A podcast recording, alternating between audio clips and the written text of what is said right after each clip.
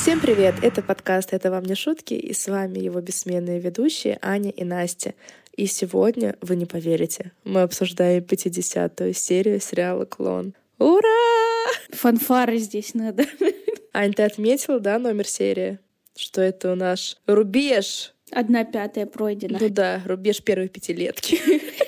Всего лишь 200 серий, и мы будем там, где все герои. Класс. И даже меньше, чем за год. В смысле меньше, чем за год? А, 50 серий меньше, чем за год? Да. А то я думала, ты пообещала 200 серий записать меньше, чем за год. Вы с нами надолго. Но, к сожалению, что предыдущая серия, что эта серия, мне не очень понравилась, потому что не было особо событий, и, судя по всему, начинают уже натягивать. Поэтому я очень сильно жду, когда наконец-то будет какой-то временной скачок. И на самом деле не так долго нам осталось ждать, но несколько серий нужно будет потерпеть. Но ты подожди, это может только нам с тобой не нравится, а остальным нравится. Может, но как-то скудновато, скудновато на события. Но посмотрим, может быть, этот выпуск у нас с тобой стрельнет, зайдет. Но я пока хотела бы поделиться и сделать апдейт по изучению португальского языка бразильского варианта. Как вы помните, я начала его учить. И пока что дальше до линга я до сих пор не продвинулась, но я уже прошла несколько юнитов и уже могу рассказать, что я заказываю в кафе и каких я знаю животных. Например, я знаю животное, которое я даже на английском не знала. Броненосец. Каким-то образом название этого животного никогда не пригодилось за многие годы моей жизни. не на русском, не на английском, но, но наверняка пригодится на португальском. Возможно, в Бразилии они вместо домашних питомцев, и поэтому в дуолинго это присутствует в базовом вокабуляре. Но чтобы вы знали, броненосец будет тату, да, как наша русская группа. А по-английски армадильо. Как-то больше на итальянский похоже. Но вот так, армадильо. Еще, что мне показалось интересно, минутка развлекательной лингвистики. Я вчера узнала то, что, оказывается, в португальском языке, в бразильском варианте есть два местоимения «мы» нормальное нос, как там в испанском тоже нос, и в итальянском ной. И второе слово дженче, которое переводится по большому счету как народ. То есть получается и в испанском языке хенте переводится как народ. И в итальянском языке такое же слово есть, дженте, переводится тоже как народ. Но в португальском языке, когда ты говоришь дженче с артиклем, а дженче, это имеется в виду, что ты говоришь мы. Например, мы пьем молоко. По-португальски это будет а дженче бебе лейче. То есть дословно народ пьет молоко, равно мы пьем молоко. И это именно в разговорном языке часто употребляется. Понятное дело, что в литературной норме у них, естественно, употребляется нос. То есть нос, бебемус, лейча. Мы пьем молоко. То есть по-человечески мы — это местоимение нос. Ну вот. Не знаю, было ли это кому-то интересно, но мне почему-то это показалось забавно. Но также я узнала, что, например, у них есть местоимение «ту», ну, то есть «ты», то же самое в испанском, итальянском «ту». И есть «восе», тоже «ты». Но это более присуще для бразильского варианта, я так понимаю, португальского языка. «Восе». На этом мои познания в португальском языке заканчиваются. И если вы с нетерпением ждете следующих уроков, подписывайтесь, ставьте сердечки и огонечки. Мне кажется, что я сейчас делаю этот выпуск еще скучнее чем он есть на самом деле. Поэтому давай не будем отнимать эти лавры у этого эпизода и начнем уже рассказывать линии. Прошлая серия Лео у нас убежал с праздника, и в этой серии всю серию его ищут ищут, конечно же, безрезультатно. Део запаникует, а Лео в это время бродит по улицам, и вдруг какой-то момент в его светлой голове появляется воспоминание, как Деуза на автобусе везла его от папы и к папе. И он, наверное, подумал, что автобус один на весь Рио, потому что как раз мимо проезжал автобус, и он в него запрыгнул. И благополучно поехал непонятно куда. А ребенка, самое интересное, благополучно в этот автобус спустили. Он там заснул, наверное, думая, то, что автобус приведет его прямо к дому папы. Один автобус, одна остановка. Но в итоге автобус доезжает до конечной остановки, его будет, говорят, что малыш, алло, гараж. Он понял, что виды не похожи на папины, и выбегает из автобуса. И по логике вещей, если эта остановка конечная, значит, это находится очень далеко, правильно? Там было Ипанема написано. Ипанема? Да. The Girl from Ipanema. Есть такая песенка классная. Ну, понятно. Ты знаешь песню? Не, не надо. Ты не знаешь эту песню, что ли? Нет. А, да чего? знаю, знаю. Ну вот, я обязательно ее вставлю сюда.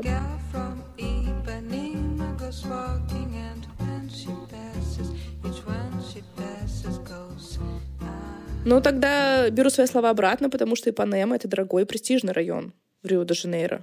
Возможно, Альбьери правда живет где-то рядом с Ипанемой. То есть внутренний радар Лео почти его привел в нужную точку. Но мы все же не знаем, где живет Альбьери, поэтому пока что рано про это говорить. Почему я подумала, что это где-то в отдаленных частях этого света? Потому что Лео пошел гулять по каким-то промзонам, мне показалось. Какое-то все серое, какое-то все бетонное. И ребенку явно там было не место. И вот он находит какой-то дяденька, спрашивает, где твоя мама. Тот говорит, что мамы нет. Дяденька предложил отвезти его в полицию и через полицию найти его маму. Куда-то повел Лео и оставил его к какой-то двери. Зашел. Лео подумал, что если полиция его найдет, то она его арестует и, наверное, отправит в тюрьму. То есть про то, что есть тюрьма, он знает, а то, что автобусов в Рио больше, чем один, он не знает. А тебе не показался этот мужчина подозрительным? Да, да, мне показалось. Мне прям, знаешь, такое сразу было э, какое-то неприятное чувство, что Лео лучше не надо с ним идти. Да. Я не знаю, хотели ли нам это показать, потому что я так и не поняла, на самом ли деле мужчина обратился в полицию и хотел позвонить в полицию. Зачем он оставил его на улице около какой-то двери. Но это было подозрительно, это было страшно. Поэтому, дети, если вы нас слушаете, нельзя куда-то уходить с незнакомцами. Это может быть очень и очень опасно. Неважно, мужчина это или женщина. А Альбьере, немножко возвращаемся во времени назад, дома думает, что Леондис вот сейчас приедет на праздник в эти, увидит Лео, и ему нужно помешать. И такое ощущение было в этой сцене, как будто бы до Альбьери это только что дошло, и только что ему эта мысль в голову стрельнула. Он про этот праздник уже знает не знаю сколько лет. Он знает, что там будет Леонидас торжественно открывать магазин. Он знает, что Лео там же будет на празднике, потому что он же хотел помешать Лео туда пойти и пригласил его там смотреть на жирафов. А тут как будто бы вот только он понял. И он говорит Эдне, что сейчас поедет к Эдди. И Эдна радостная, думает, наконец-то выгулю свое красивое платье. И хоть куда-то выйду с мужем в свет. Но Альберия ее тут же обрубает, что нет, к Эдди я еду один на пять минуточек и все. Никаких праздников, никуда мы не идем. Сиди дом, женщина. А почему Эдна одна не может поехать к Эдди? Мне кажется, Эдди всем рада. Ей там нужна массовка. Ну вот он мчится на этот праздник жизни. Тут я немножко забегаю вперед. Они вам в следующей линии расскажут про этот сам праздник жизни. И просто посмотрим, э, как это происходит со стороны Альбьери. Альбьери думает, что Леондис уже все знает, и он пропал. Но и Альбьери, и Лабату, и Ветти очень радостно его приветствуют, поэтому понятно, что никто ничего не знает. Альбьери видит Деузу и спрашивает, где Лео. И она вся в слезах говорит ему, что он исчез. Он, конечно, в шоке. Деуза хочет позвонить в полицию, но Альбери тут против. Говорит, не мог ребенок так далеко ускакать. А Лео там уже проехал пол Рио в это время. Я так понимаю, ему все равно на безопасность Лео, если это грозит раскрытием Альбери. И вот, получается, нам показывают, что уже ночь, на всяком случае, очень темно. А они продолжают искать, ходить по районам, едет на машине, никто Лео не видел, никто не знает, никто помочь им не может. Деза сказала, что все, нужно вернуться домой, взять фото. И у Альбери практически на этих словах случился инфаркт. Как они спрашивали у людей, где мальчик? Так они просто ездили по улицам и смотрели в окошки. Ну, это какой-то очень странный метод поиска. В любом случае нужна фотография, метод чтобы поиска показывать. от Альбьери. Но с ним была Луринда и Деуза. У них, наверное, побольше мозгов, и они больше беспокоятся о Лео, чем Альбьери. В общем, странная какая-то ситуация. Потому что они потратили же кучу времени, раз успело уже стемнеть. Ну хорошо, принимаем то, что они все беззаботные, халатные и так далее. Но все-таки Деуза с Лурида настояли на том, что нужно взять фотографию. Они возвращаются домой к Эвети, забирают фотографию. А Альбери в это время про себя думает, имеет ли он моральное право запретить публиковать фотографии. А вдруг Лео и правда в опасности? Ну как бы, алло, тебе уже 80 лет, ты живешь в одном из самых опасных городов Латинской Америки, твой крестник-клон, я не знаю кто, сын, пропал, уже ночь, и ему 6 лет. Нет, не надо публиковать его фотографию, давайте не будем его искать. Пусть там сгинет где-нибудь. Но Лео не сгинул. Его уже перехватила ночью какая-то женщина. И вот женщина, похоже, на самом деле желала ему добра. Но про это поговорим уже в следующей серии. Ну а пока вернемся немножко во времени и посмотрим, что предшествовало открытию магазина. Лабат с утра пораньше прибежал в дом Ферасом и рассказывает радостной Далве про переселение душ. Далва, конечно, очень рада это слушать, ведь Лабату, как истинный эксперт, рассказывает, где живут духи, в каких поселениях, в каких домах. И Дьогу, судя по его спокойствию, когда он появляется, на верхнем уровне же, что бы это ни значило. Если бы Лабату жил в наше время, он бы в социальной сети с картинками собрал бы себе огромную аудиторию и клепал бы гайды, проводил бы марафоны и организовывал бы курсы. За ним просто люди табуном бы шли, и ему не нужно было бы работать на компанию Леонида Ферраса, он сам бы сделал свою империю. Потому что на самом деле он так рассуждал. Как будто он сам там был. Четко, с расстановкой, со всеми фактами, со всеми какими-то мелочами. А Далвы рад за это цепляться. Но их идиллию обрывает Леонидас, который торопит Лабату на мероприятие Иветти. А тот все про Дьогу. Говорит, раз Мел его видела, то это точно был Дьогу. И надо провести спиритический сеанс в доме. Это ему уже нужно на битву экстрасенсов. направление его гипотетического блога немножко ушло в другую сторону какую-то. Леонидас таких предложений не может терпеть в своем доме, слушать он это не хочет. Говорит, собирай свои манатки и пойдем на праздник. А Далва возмущенно спрашивает Леонидаса, неужели он не хочет увидеть сына. Леонидас ей говорит, что если бы это было возможно, то он бы сделал все, что угодно. Но Диогу мертв. На что Лабату сознанием дела ответил, что смерти нет. На что Леонидас ему ответил, зато есть расписание. Леонидас начал выходить из дома, а Лабату успокоил Далву, что не переживай, сеансу быть. Он в очередной раз в рабочее время, пока Леонидас работает, прибежит к Далве. Нормальная практика в их фирме. И когда они собирались уже уходить, Далва плюнула Леонидасу в спину, что тот невежда. Ну и переносимся обратно на праздник, который у нас в самом разгаре. И Ветти разговаривает с Джорджи Луисом, который, как мы помним, в прошлой серии приперся с огромным букетом. И тот предъявляет ей за тот испорченный вечер 100-500 лет назад, когда она в ресторане бросила Джорджи Луиса, потому что увидела своего Леониса ненаглядного. Он это ей говорит, то, что ты не могла про него заткнуться. Она опять ему повторяет, как и сто лет назад, что ей было его жаль, бедняжечку. И тут бедняжечка приходит собственной персоной вместе с Лабату. И вы эти очень рады их видеть, особенно Леонидаса, конечно. Обнимает его и лезет, чтобы поцеловаться в губы.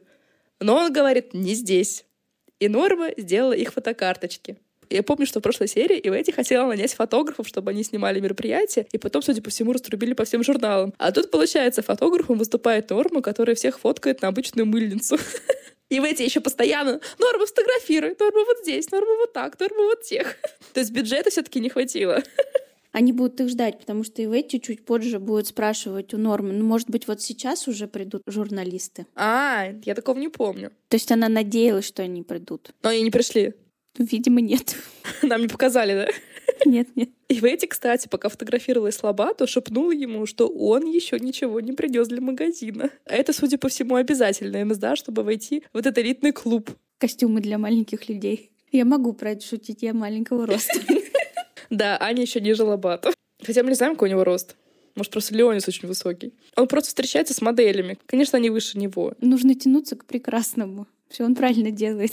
Я согласна. Ну вот, начинается официальная часть, и Ветти на подиуме говорит благодарственную речь в адрес Леонидаса и приглашает того открыть магазин. Он поднимается, и я думала, что они будут разрезать ленту. Знаешь, как делают, когда открывают что-то? Разрезают красную ленту. А у них был какой-то цветастый бант. В горошку. В горошку, да. Он просто его развязал, и все, ура, магазин открыт. А ты слушала эту благодарственную речь? Ну так, смутно, наверное. Она начала с того, что я благодарна своей матери, без которой ничего бы этого не было. И в этот момент перевели камеру на Леондеса. Да? Если бы не она, я бы ни к чему не пришла. И опять показали на Леондеса. Но так-то она права, мать же ее родила. Ну, все. Это самый большой вклад в природу и в человечество. Это вообще был первый раз за 50 серий, когда Иветти упомянула свою маму. Ну да, мы, кстати, ничего не знаем про ее родителей, про ее семью. Угу. Ну, значит, вот магазин открылся, и началось самое веселье. На красную дорожку вышел какой-то girls band. Они начали петь, плясать, танцевать, и все вокруг тоже.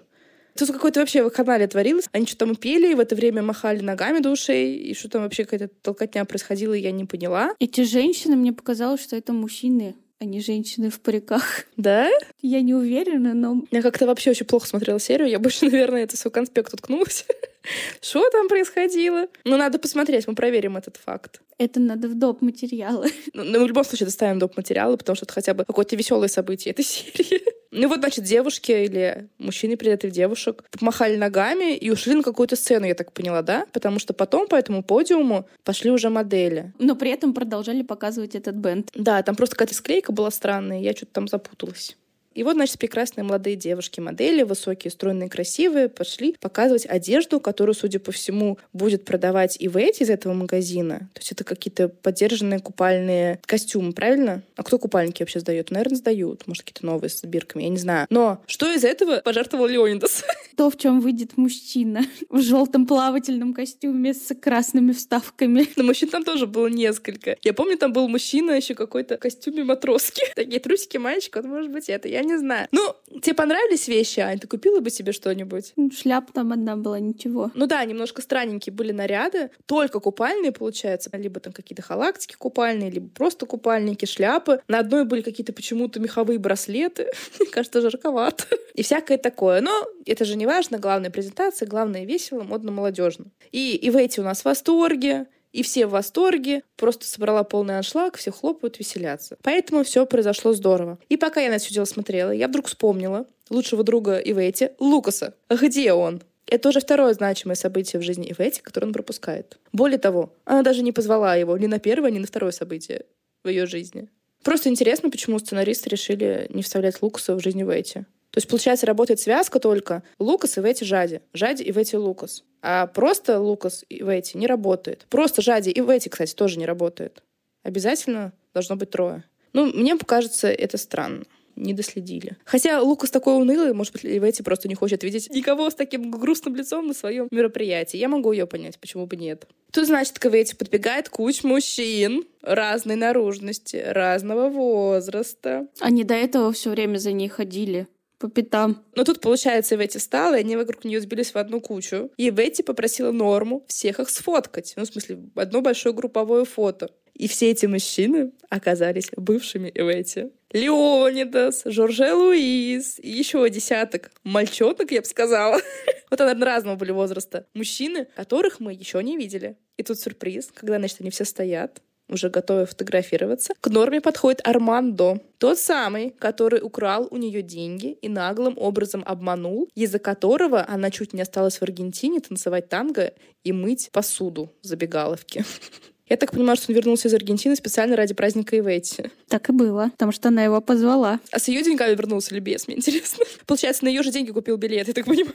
Ну, к ней же на праздник на ее деньги приехал, все верно. Точнее, на деньги Леонидаса. И более того, он, получается, постоял рядом с Нормой, и Ивети вся просияла, увидев Арманду. Арманду просиял, увидев Ивети. Подошел к Ивети, они чмокнулись в щечку. Леонидас там просто выпал в осадок, глядя на весь этот гарем, еще Армандо во главе этого гарема. И душа его не выдерживает.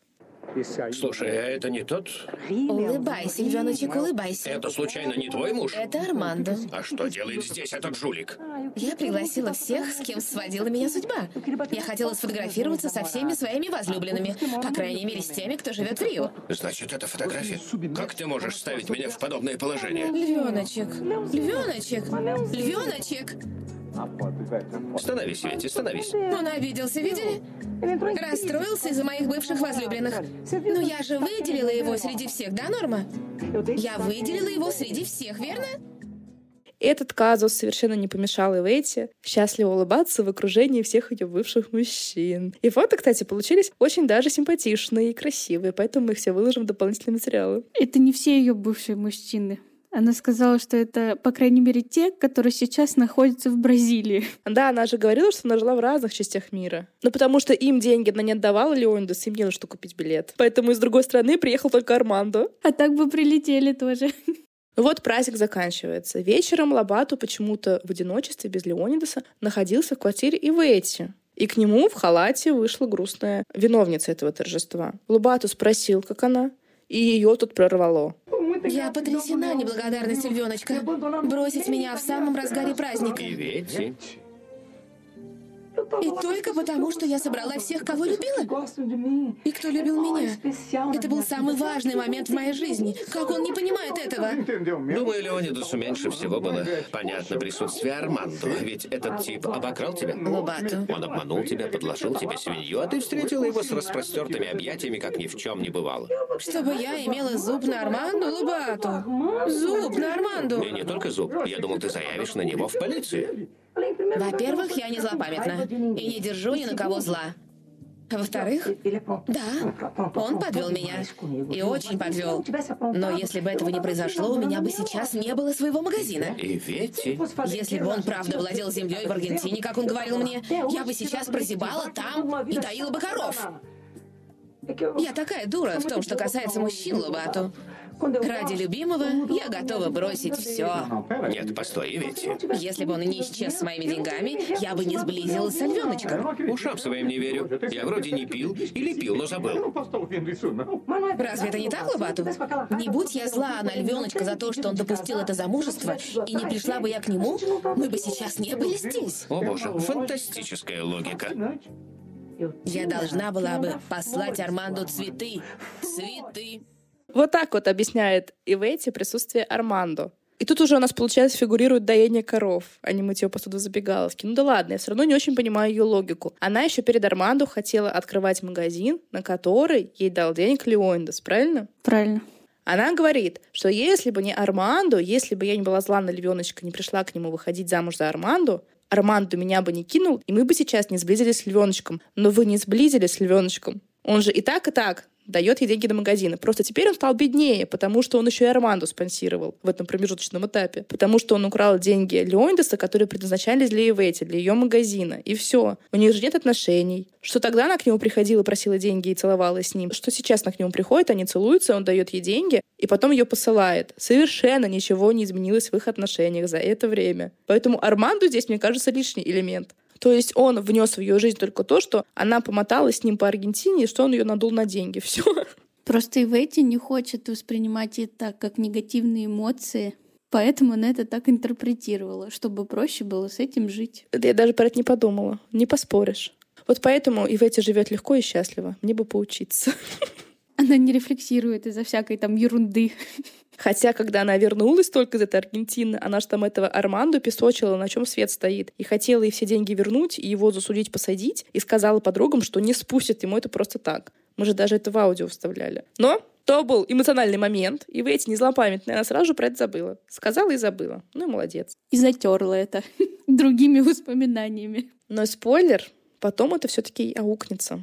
Ты не помнишь такое? Нет. Я каюсь, я иногда залезаю вперед. А для меня это будет сюрприз. Все, все, забудь. Ну вот пока часть героев праздновала открытие магазина Иветти, Альбьери носился в поисках Лео, Эдна решила не сидеть дома одна и поехала к Далове на поболтать.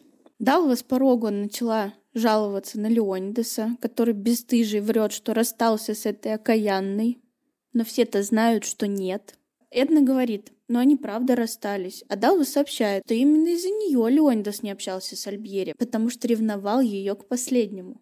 Эдна в шоке от таких новостей. А Далва быстренько спохватилась, что сболтнула лишнего, и решила перевести тему на Маизу и развод. Эдне же не очень это все интересно слушать. И говорит Далве, что она очень снисходительна к Альбьере. Слишком много ему позволяет, потому что думает, что он не способен в кого-то влюбиться и спрашивает Далву, как Альбьери относился к его погибшей невесте.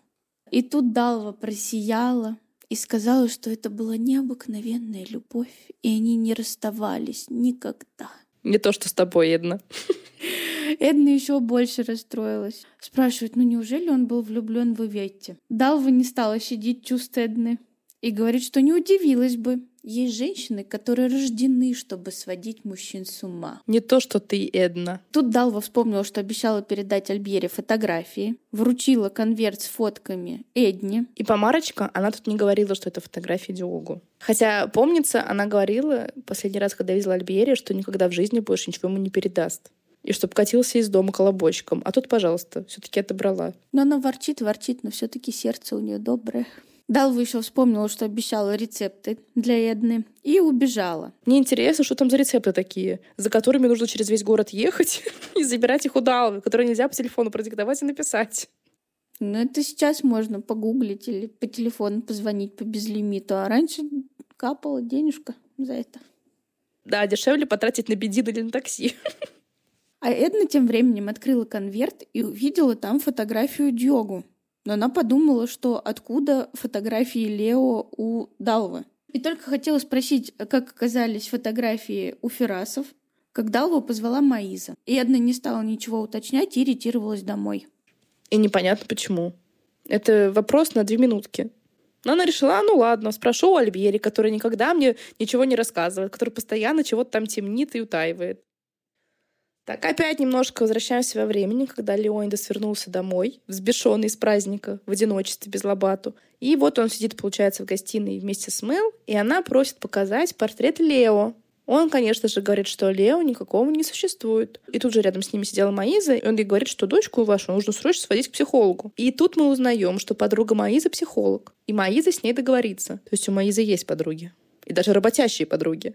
Леонидас еще раз подчеркнул, что это нужно срочно сделать. А то дал Вилабату, Диогу тоже уже скоро начнет являться, и он обоих их пошлет тоже к психологу. Вернулся Лукас, Непонятно, где он хлыстал все это время. Он хотя, наверное, работал, пока отец э, с Лобату развлекались в Ивете. Хотя по логике вещей Ивете все-таки не настолько наивная женщина. Она, наверное, организовала это выходной. Но странно, мне кажется, такое представление делать в будни. Она всех созывала день в день. Про какие-то выходные вряд ли она там подумала. Ну да, хотя когда не работаешь, счет времени теряется, и не кажется, что будни чем-то отличается от выходных. Понимаю, ладно. Но, похоже, правда вернулся с работы, потому что он весь у нас недовольный, буркает под нос приветствия и поднимается к себе.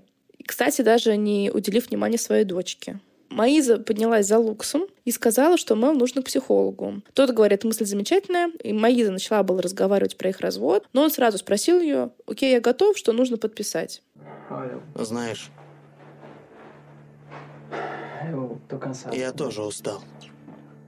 Наверное, нам правда лучше расстаться.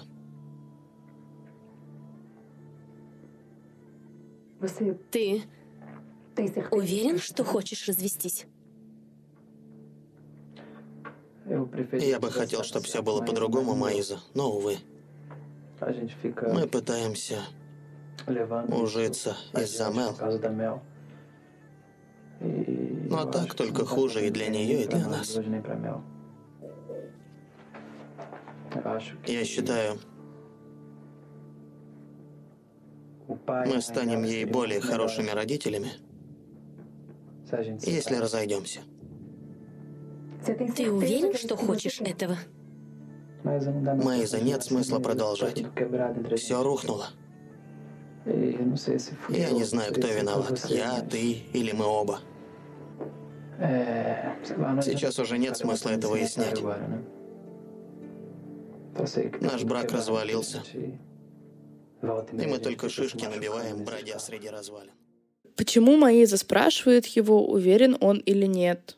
Она же сама ему сказала, что вот, все, будет у нас развод. Брак развалился, ничего между нами быть не может, все ужасно, кошмар, горим.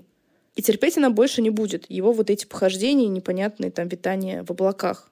А тут ты уверен, что этого хочешь? Потому что это опять была провокация только хорошо сыгранная.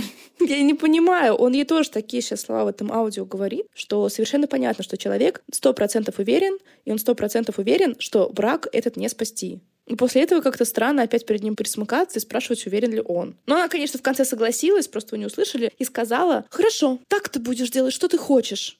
И он ей здраво ответил, «И ты тоже, Маиза». Как будто бы только он от этого развода выигрывает. Оба выиграете, если вы разведетесь. Маиза сразу же сообщила о готовящемся разводе Леондусу. Тот предложил, ну надо вместе развеяться, отдохнуть.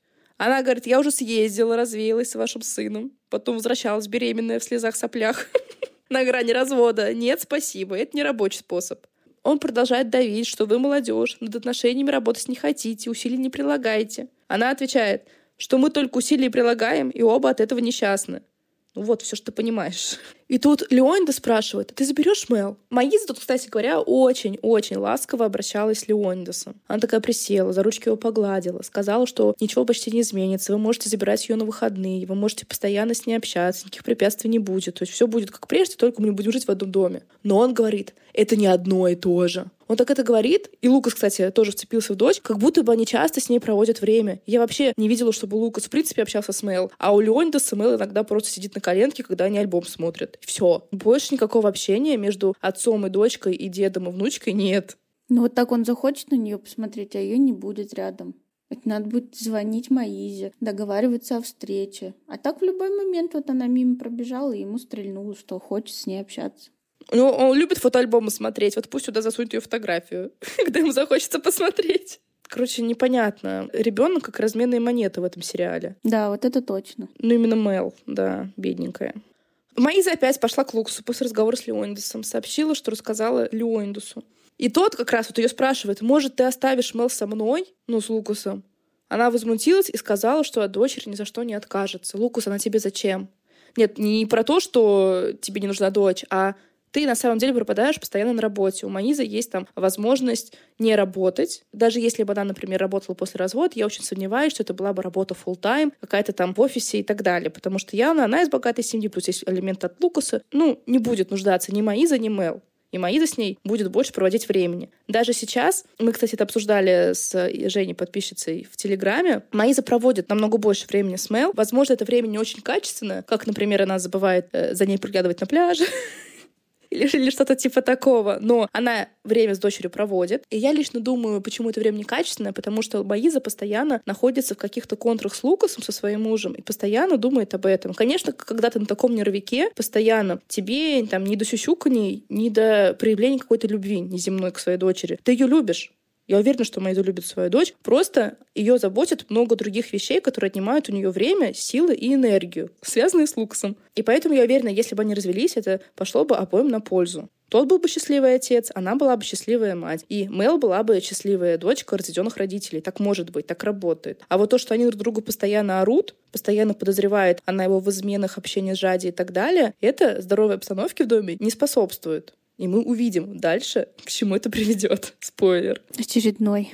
Почему-то думаю, что все смотрели клон, кто нас слушает. Но все-таки. А вдруг? Если не смотрели клон, напишите нам в комментариях, пожалуйста. Просто интересно. Тогда будем лучше следить за своим языком. Надо опрос сделать. Маиза сообщила ему, что пока поживет в доме родителей, пока не подыщет квартиру. Лукас предложил остаться здесь, но Мэйза сказала, что нечего тянуть пластырь, нужно просто оторвать уже и разбежаться по разным углам, потому что от этого будет только больнее, от этого поступательного расставания. И я с ней согласна. Да все с ней согласны, лишь бы уехала. Уже. Собираю свои вещи. Мы закажем тебе такси. Далва укладывает Мел. Мел попросила включить ей телевизор. Дала включила ей телевизор, где были новости про грабителя банка. Полиция ездит, какой-то там мордобой, задержка этого грабителя. Отличная передача для ребенка, самое то. Но самое, что интересное было в новостях, это то, что на первом плане засняли маленького Лео. Причем так долго снимали. Он прям в камеру такой смотрит, улыбается.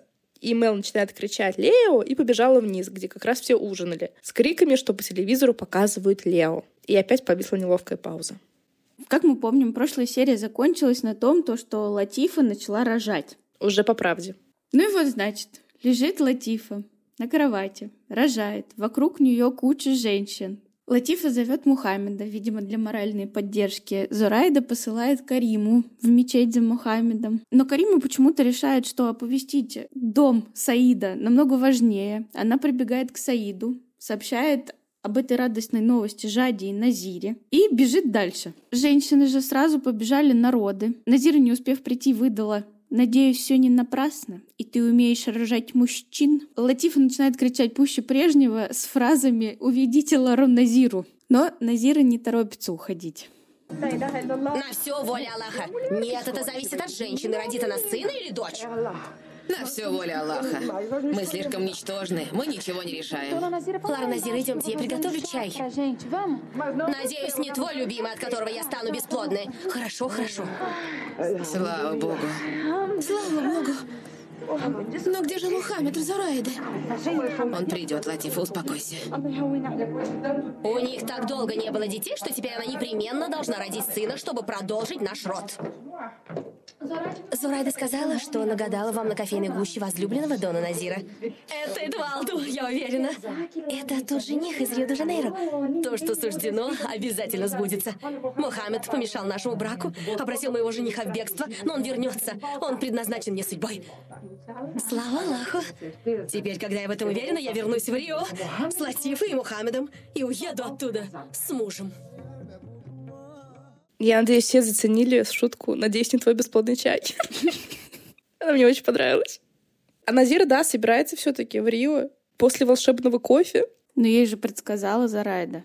Она едет за своей судьбой. Кстати, ты помнишь, что в прошлой серии, когда Зрайда гадала Назире, закончилось тем, что Назира спросила, мы поженимся, либо он меня любит, или что-то такое. И нам не показали, что ответила Зурайда, что ответила кофейная гуща. Это просто оборвали. Поэтому у нас не полная версия гадания. Я это выложила гадание на канал, но это не я его обрезала, это нам монтажеры так его обрезали. Поэтому неизвестно, что там кофе сказал ей. Может, он на кого-то другого намекал? Ту-ду-ду-ду. А как ты думаешь, как она хочет найти Эдвалду? Пойдет по их злачным местам. Торговый центр? Бильярд? Ну, еще есть танцзал, до которого она так и не дошла. Да, наверное, там несложно его найти будет. Он же рассказывал, скорее всего, с адресом. А прошло же, получается, сколько лет с их помолвки неудачной? Ну, года четыре, мне кажется. Наверное, четыре, потому что Маиза тогда беременна была. А, ну да, да. И настолько бедная женщина, отчаянная, она за все эти четыре года, похоже, больше ни одного мужчины не видела, чтобы он затмил ее мысли об Эдвалду. Ну так и не видела, ее же сразу в Марокко отправили. Я знаю, я про то, что никого даже не показали ей больше за эти четыре года. Одни и те же рожи, родственные. Саид, Мухаммед да Абдул. Ну там еще Али иногда затесывается в ее мысли в виде императора египетского или кто он там. А так все, бедная женщина страдает. Кошмар. Поэтому я тоже за то, чтобы Назира жила в Рио. Но вернемся к нашим событиям. Наконец Карима добегает до мужчин, которые не в мечети, а сидят дружно, курят кальян. Карима сообщает им весть. Мухаммед подрывается и бежит по улицам кричать, что у него вот-вот родится сын. Добежал таки, сел на кровать, видит родовые муки Латифы, и чуть бедолага не упал в обморок от этого зрелища. Латифа забыла о себе, что ей нужно кричать и тужиться, и начала переживать за Мухаммеда. Зурайда, чтобы тот не страдал, выпроводил его из комнаты. А что он так испугался? Латифа вообще лежала, у нее так немножко капелька пота была на лбу. На этих белых кроватях в этой фиолетовой ночнушечке шелковой лежит и иногда покрикивает. Если кто смотрел первую серию «Дома драконов», Вот там такая сцена, что там, мне кажется, женщины, которые роды принимали, должны были заречься от того, чтобы когда-либо беременеть. А тут вообще все красиво, аккуратно. Что он тут? Чинно, благородно было. А еще знаешь, что мне вот интересно было? Почему они принимают роды на дому? Точнее как? Я пыталась э, выяснить эту информацию, ничего не нашла. Я имею в виду, распространены ли домашние роды в Марокко именно. Там есть роддома, естественно. Частных намного больше, чем государственных, я так понимаю, но частные с хорошим уровнем. И я думаю, что рашиды вполне могут себе позволить частные роды. Просто Домашние роды, они же очень опасные. Причем там совершенно были какие-то антисанитарные условия. Жади с Назирой вбежали с улицы. Тряпками своими грязными махали над лицом у Латифы. Мухаммед оттуда же прибежал с улицы. Сразу же кинулся на кровать к своей жене. И я очень сомневаюсь, что он помыл даже руки. Но даже это бы не спасло. Там какие-то тряпки, какие-то люди. Кто-то поет, кто-то кричит. Вообще какой-то проходной двор. Латифа лежит там в раскоряку, постанывает. Это же очень опасная ситуация для рождения ребенка. Мало того, что да, антисанитария такая какая-то вопиющая, там они еще нервируют ее. А если ребенок вот родится с обвитием? то что делать? Вот что смогут сделать Карим и Зурайда? Ничего. Поэтому мне кажется очень странно, даже если мы говорим про 80-е, что Мухаммед не озаботился тем, что была какая-то квалифицированная медицинская помощь, ну или хотя бы Али. Так может, поэтому его четвертая жена умерла, кстати, у Али от родов? Я не удивилась бы. Угу, угу. И, кстати, я начала говорить про родома, и вот немножко дополню про медицину в Марокко. Я нашла очень какую-то старую статью, начала, наверное, нулевых, или начала десятых 21 века. И там говорилось то, что на самом деле с медицинской помощью в Марокко все очень плохо. Там что-то с порядка 46 врачей на 100 тысяч людей. Это довольно плохой показатель, и плюс больницы в плачевном состоянии. И бывают города даже, где нет больниц. Ну, не было, сейчас, наверное, есть. Но Фес — это крупный город, поэтому там, я думаю, все в порядке. Так может, если так мало врачей, они просто не смогли записаться на нужное им время? Ну, в роддом ты не записываешься же. Если они, конечно, могли быть переполнены. Конечно. Если мало врачей, а акушеров-то еще меньше. Ну, не знаю, это все-таки какой-то борьба на выживание тогда. Что там на удачу, что тут на удачу. То, что ребенок же может вообще ногами выйти, точнее, не выйти. Поэтому все это дело страшно, и домашний род это тоже все-таки очень страшно. А в этом сериале показывают так, что просто вот из тебя выстреливают дети. Потому что Аллах на них сверху смотрит, Настя. Ну. Да, да. Но вот Дом дракона не пощадил ничьих чувств. И там случилось все плохое, что может случиться плохого с женщиной в домашних родах. Так, но вернемся к родам Латифы. Мужчины в гостиной, все в напряжении. Мухаммед, бедняга, ходит туда-сюда, ждет, когда же все наконец завершится. А Латифа закричала так, словно из нее изгоняют бесов. И неожиданно родила. Женщины начинают кричать, Мужчины бегут в спальню. Опять же, никакой приватности, никакой стерильности. А Латифа лежит, ни следа от того, что она мучилась. У нее пару капель пота на лбу, слезинка на глазу и чуть-чуть тушь у нее размазалась. Ей дают маленький комочек, похожий на четырехмесячного ребенка. И вбежавшему Мухаммеду сообщают, что это девочка. Мухаммед не смог сдержать своих чувств и всем своим видом показывает, что он расстроился. И выдает фразу «Значит, это не мой Мухаммед». Но вообще-то это от него зависит. Мухаммед у него будет. Или Мухаммедесса. Поэтому учите матчасть, уважаемый Мухаммед Рашид. Он тут меня, честно говоря, расстроил своей физиономией. Ну, думаю, ну как ты? Твоя красавица мучилась тут, кричала, потела. А тут ты пришел, тебе сказали, что у тебя девочка, а не мальчик, и все как будто бы тебе дали не ту игрушку, а тебе два года. Ужасно. Так он всей Медине рассказал, что у него сейчас родится сын, а это надо идти обратно и забирать свои слова. Но это уж его проблема. Ну вот он и расстроился. Но это его не оправдывает. Али, видимо, заметил это расстройство и сказал, что ее нужно встретить радостно. Ведь Аллах говорит, не делать разницы между дочерьми и сыновьями. Мухаммед на этих словах пришел в себя, поменялся в лице, взял ребенка на руки и сказал, что назовет ее Самирой. Они это обсуждали, интересно? Он просто так сказал, как будто бы это он только что придумал это имя. Да, конечно, не обсуждали. Там же только Мухаммед должен быть. Да, точно. Жади же спрашивала Латиф, как они зовут ребенка, если будет дочка. Она сказала, что нет, дочки у меня быть не может. Еще одна, которая в школу не ходила. Это все недостаток образования. Получается, Мухаммед даже не спросил жену, как она хочет дочку назвать. М-м. А Саид стоит там в уголочке и спрашивает, когда же Жади подарит ему такую радость. Он все про своих детей. И да, даже Саид в этой комнате. Ну, там и Абдул в своей красной шапочке. То есть ты лежишь, прикинь, после родов. Из тебя только что вылезли 3-4 килограмма живого тела. У тебя там навряд ли очень хорошая ситуация с твоим телом. И тут вокруг тебя все собрались. Еще и морды корчат при виде девочки. Но вернемся к нашим баранам, а именно к Саиду. Который сказал Жаде, что в день, когда ты родишь мне ребенка, ты получишь от меня все. А до этого она не все получала, да? развод. Потому что у Жади, когда он услышал эту фразу, как-то очень похитрело лицо мне показалось. Просто нам прям приблизили ее выражение лица. Как будто бы она задумалась над такой возможностью родить ему ребенка и получить все. Может быть, она про учебу подумала. Когда ей заниматься учебой, если у нее ребенок. Но, может, мне просто показалось. А тем временем Зарайда сообщает, что Мухаммед сейчас прочтет воззвание к Аллаху. Это первое, что должен услышать ребенок, оно оградит его от всего дурного. И Мухаммед начинает на арабском читать воззвание, поцеловал дочь и пустил слезу. А девочка, правда, очень большая, и глазки у нее уже открыты. Распахнуты, я бы сказала. Не просто открыты. А еще она очень темненькая была. Такая шоколадная. По коже? Я чуть даже не заметила. Хотя дети и синенькими рождаются, поэтому это ничего не значит. А ночью Саид и Джади лежат в кровати, а Саид все думает о детях и недоумевает, как же, Жади, ты женщина и не хочешь детей. Жади ему на это отвечает, что боится. Вдруг они разойдутся, и она не сможет забрать ребенка с собой. На что Саид, как маньяк, взял ее лицо в руки и сказал, что мы никогда не разойдемся. Но мне кажется, он думал, что это романтично. Типа, я вот заверяю тебя в своей любви, моя милая Жади. Мы с тобой никогда не разойдемся. До конца будем в одной лодке. Он вообще полутонов не слышит. Кстати, ты заметила, что она была с накрашенными глазами? Да мне кажется, она просто уже не смывается. Но она пока что еще не сильно красится. А Саид начал свою красавицу целовать, а она в это время вспоминать Лукаса и отодвинула Саида, сказав, что у нее болит голова, и притворилась, что засыпает. Но Саиду это не очень понравилось. Конец.